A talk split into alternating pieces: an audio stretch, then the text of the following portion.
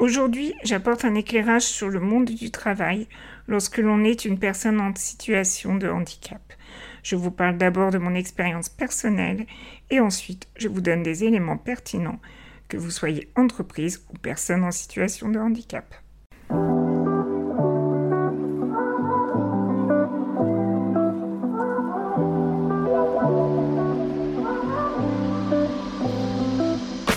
Bonjour à toutes et à tous, bienvenue dans Bulle de vie, le podcast où nous éclatons les bulles de préjugés pour laisser place à un regard neuf sur le monde du handicap. Je m'appelle Jenny Madani, je suis lourdement handicapée, mariée depuis 15 ans, maman d'une petite fille de 10 ans et je suis entrepreneur à plein temps. J'ai décidé de mettre mes années d'expérience personnelle et professionnelle à profit en devenant consultante handicap et coach pour les personnes handicapées. À travers ce podcast, je souhaite éveiller les consciences de ceux qui ne côtoient pas forcément le handicap au quotidien. Alors rejoignez-moi chaque semaine pour une nouvelle bulle de vie où nous apprendrons, grandirons et évoluerons ensemble. Chaque parcours de vie est unique et le mien est jalonné de défis professionnels marqués par mon expérience du handicap. Aujourd'hui, je souhaite partager avec vous non seulement les obstacles que j'ai rencontrés, mais aussi les leçons tirées de ces épreuves. J'ai commencé à travailler environ 20 ans. Après trois mois à l'IUT en technique de commercialisation, je ne me sentais pas du tout à ma place. J'ai donc arrêté les études et commencé à chercher activement un travail. J'ai démarré comme bénévole à l'Association des paralysés de France. Cela me plaisait beaucoup. Mais au bout d'un mois, j'ai clairement exposé mon désir de travailler et non d'être bénévole. Je fus donc engagée à temps partiel, durant deux ans, comme chargée de mission. J'y ai appris beaucoup sur le monde du handicap et sur le monde professionnel. Ce métier fut pour moi un miroir, car il me renvoyait souvent à une mort imminente liée à la maladie. Au bout de deux ans, les aides pour financer mon poste étant terminées, je fus obligée de trouver un autre travail. En parallèle, je continuais mes études, notamment en capacité en gestion des entreprises, le vendredi soir et le samedi matin, durant deux ans. Je me souviens avoir trouvé un poste qui me plaisait énormément. L'employeur était vraiment prêt à m'embaucher. Je devais gérer toute une entreprise de peinture durant son congé de maternité. J'avais toutes les compétences pour. Mais à l'époque, les assistantes de vie n'existaient pas. Et je ne pouvais malheureusement pas me débrouiller seule dans un bureau. Comment pourrais-je attraper un classeur en hauteur? Ni même porter ce classeur puisque je n'en avais pas la force. Ce fut vraiment une grosse déception pour moi de refuser ce poste. Après plus d'un an de recherche et de nombreux refus, mon père étant gendarme, je tentais de faire jouer mes relations en quelque sorte pour entrer au ministère de l'Intérieur par la voie des postes ouverts au handicap sans concours. Mon parcours impressionna le ministère à Paris, qui proposa de suite de me trouver un contrat. Je devais donc débuter aux renseignements généraux. Je leur signalai que les locaux n'étaient pas du tout accessibles, mais ils n'en ont pas tenu compte. Une semaine avant de prendre mon poste, je reçois un coup de téléphone comme quoi les locaux ne sont pas accessibles et qu'il va y avoir un gros problème. Il décide donc de me muter autre part. La première proposition, à 150 km de chez moi. Comme je vous l'ai dit, les auxiliaires de vie n'existaient pas à l'époque et je ne pouvais pas demander à mes parents de quitter leur vie pour me suivre dans mon nouveau poste. J'ai donc refusé cette proposition. Ils ne voulaient pas lâcher l'affaire et sont donc revenus vers moi en me proposant un autre poste, pas très loin de chez moi, au commissariat. Vous devez vous dire Waouh, quelle chance il la laisse pas tomber. C'est ce que j'ai cru aussi. Malheureusement, ils avaient vu mon CV, mais n'avaient pas pris en compte mon handicap. Quand ils s'en sont rendus compte, c'était trop tard. Les locaux étaient bien aménagés pour recevoir du public en situation de handicap, mais pas pour recevoir le personnel en situation de handicap. On me montra donc un bureau qui servait de débarras à l'époque, en me disant qu'il serait débarrassé avant mon arrivée. Le service administratif était à l'étage. J'étais donc seule en bas. J'ai pendant plusieurs années cherché du travail. Vous entendez bien chercher du travail. J'allais au travail, mais je faisais pas grand-chose. J'étais tout simplement au placard. Jusqu'à ce qu'un commissaire s'intéresse à mon cas et me propose de devenir standardiste. J'ai donc eu un ordinateur aménagé comme un standard téléphonique. J'ai effectué en parallèle quelques travaux administratifs. Je me sentais un peu dévalorisée par rapport à mes diplômes et mes compétences, mais je ne pouvais rien espérer de plus.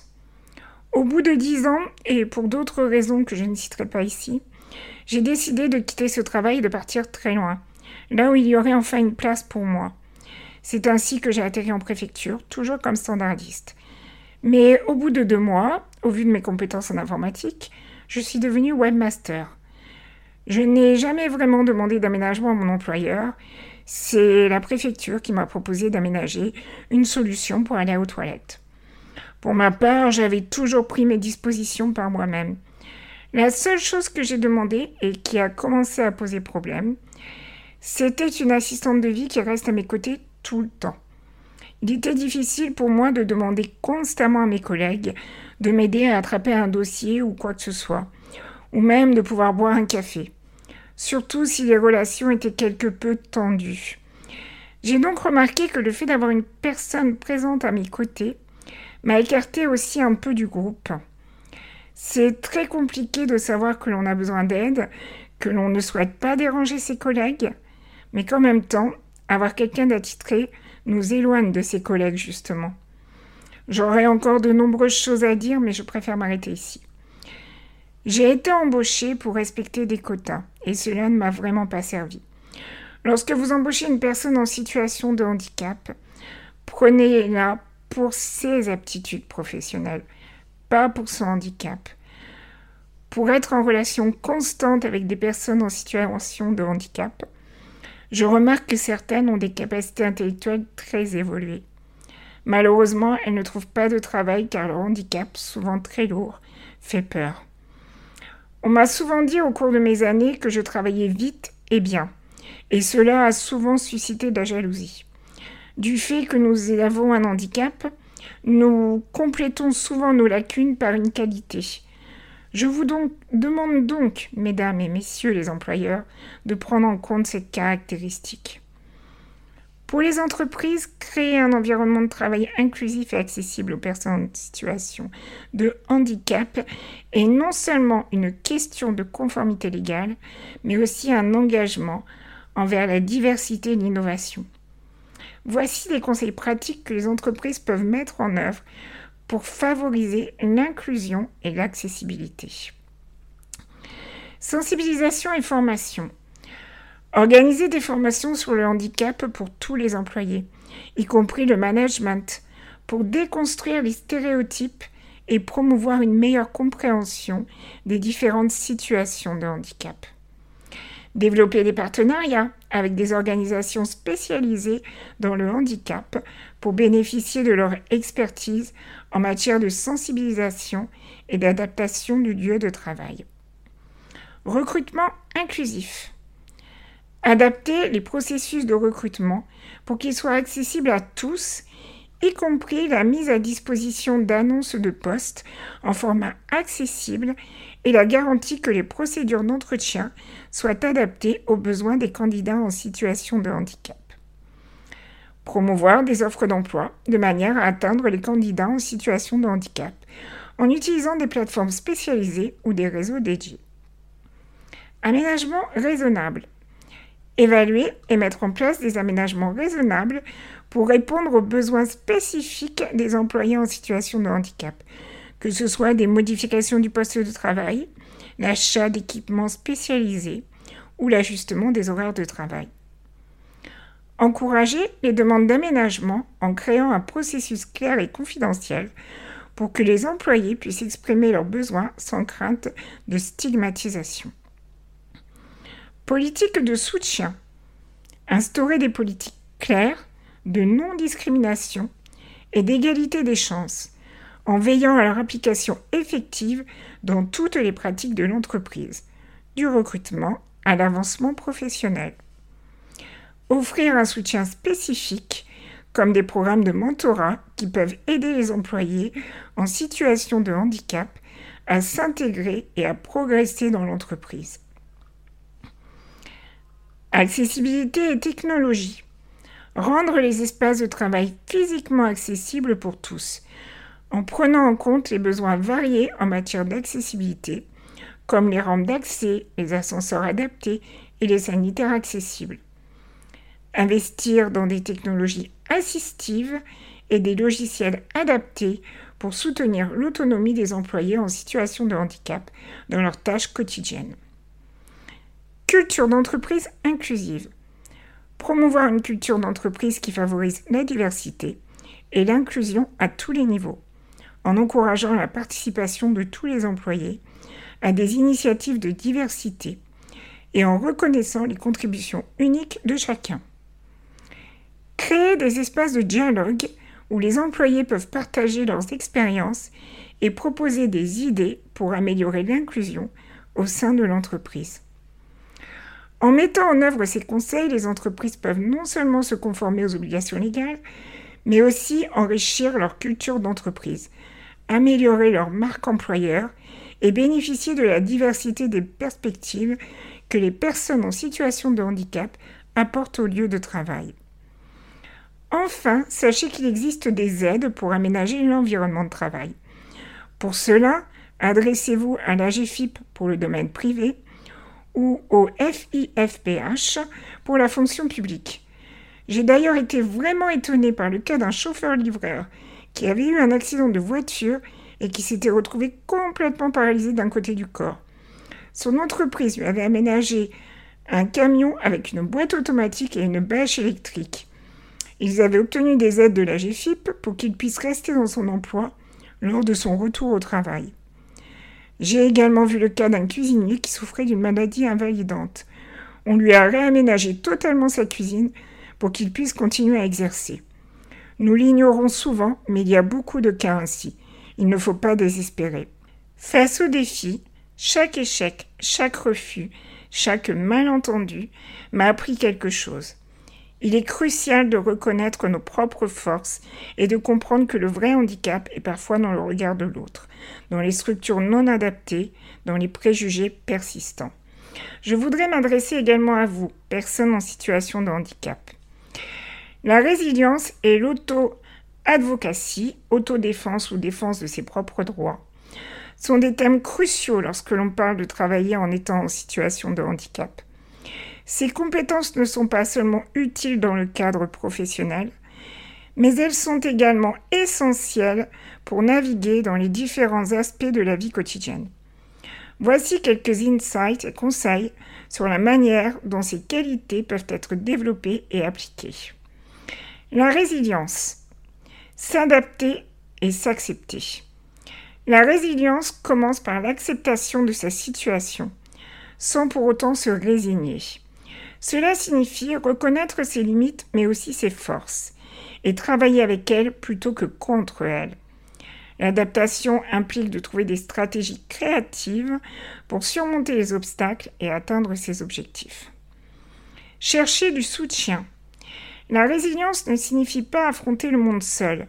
Chercher du soutien auprès de la famille, des amis, des collègues ou des réseaux spécialisés peut fournir les ressources nécessaires pour faire face aux défis. Le soutien peut prendre la force d'encouragement, de conseils ou d'aide pratique. Cultiver une mentalité positive. Une attitude positive n'ignore pas les difficultés, mais choisit de se concentrer sur les possibilités et les solutions. Cela inclut la célébration des petites victoires, l'apprentissage de l'échec et la visualisation des objectifs à atteindre. Développer la persévérance. La persévérance est au cœur de la résilience. Cela signifie continuer à avancer, même lorsque les progrès semblent lents ou que les obstacles semblent insurmontables. La clé est de garder le cap sur les objectifs à long terme, tout en restant flexible dans les méthodes pour les atteindre. Auto-advocacy. Connaître ses droits. L'autodéfense commence par une connaissance approfondie de ses droits et des lois protégeant les personnes en situation de handicap. Cela inclut les droits au travail, l'accès à l'éducation et aux services, et les protections contre la discrimination. Communiquer efficacement. L'auto-advocacy implique la capacité de communiquer clairement ses besoins et ses attentes. Cela signifie savoir comment présenter ses demandes de manière constructive, négocier des aménagements raisonnables et exprimer ses préoccupations sans confrontation inutile. S'autonomiser.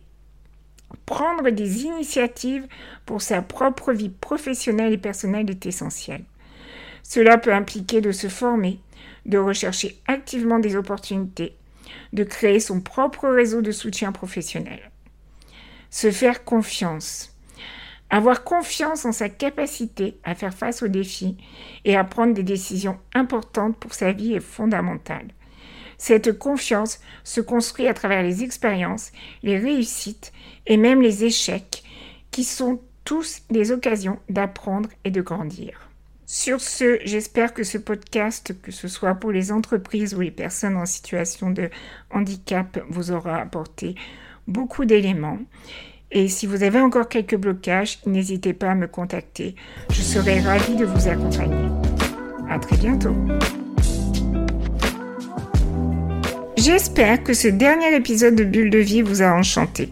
Votre avis est précieux, alors n'hésitez pas à partager vos réflexions et commentaires sur la plateforme où vous suivez ce podcast. De plus, je vous encourage chaleureusement à faire découvrir cette expérience à vos proches, afin qu'eux aussi puissent s'ouvrir au monde du handicap. J'ai hâte de vous retrouver très bientôt pour un nouvel épisode de Bulle de vie.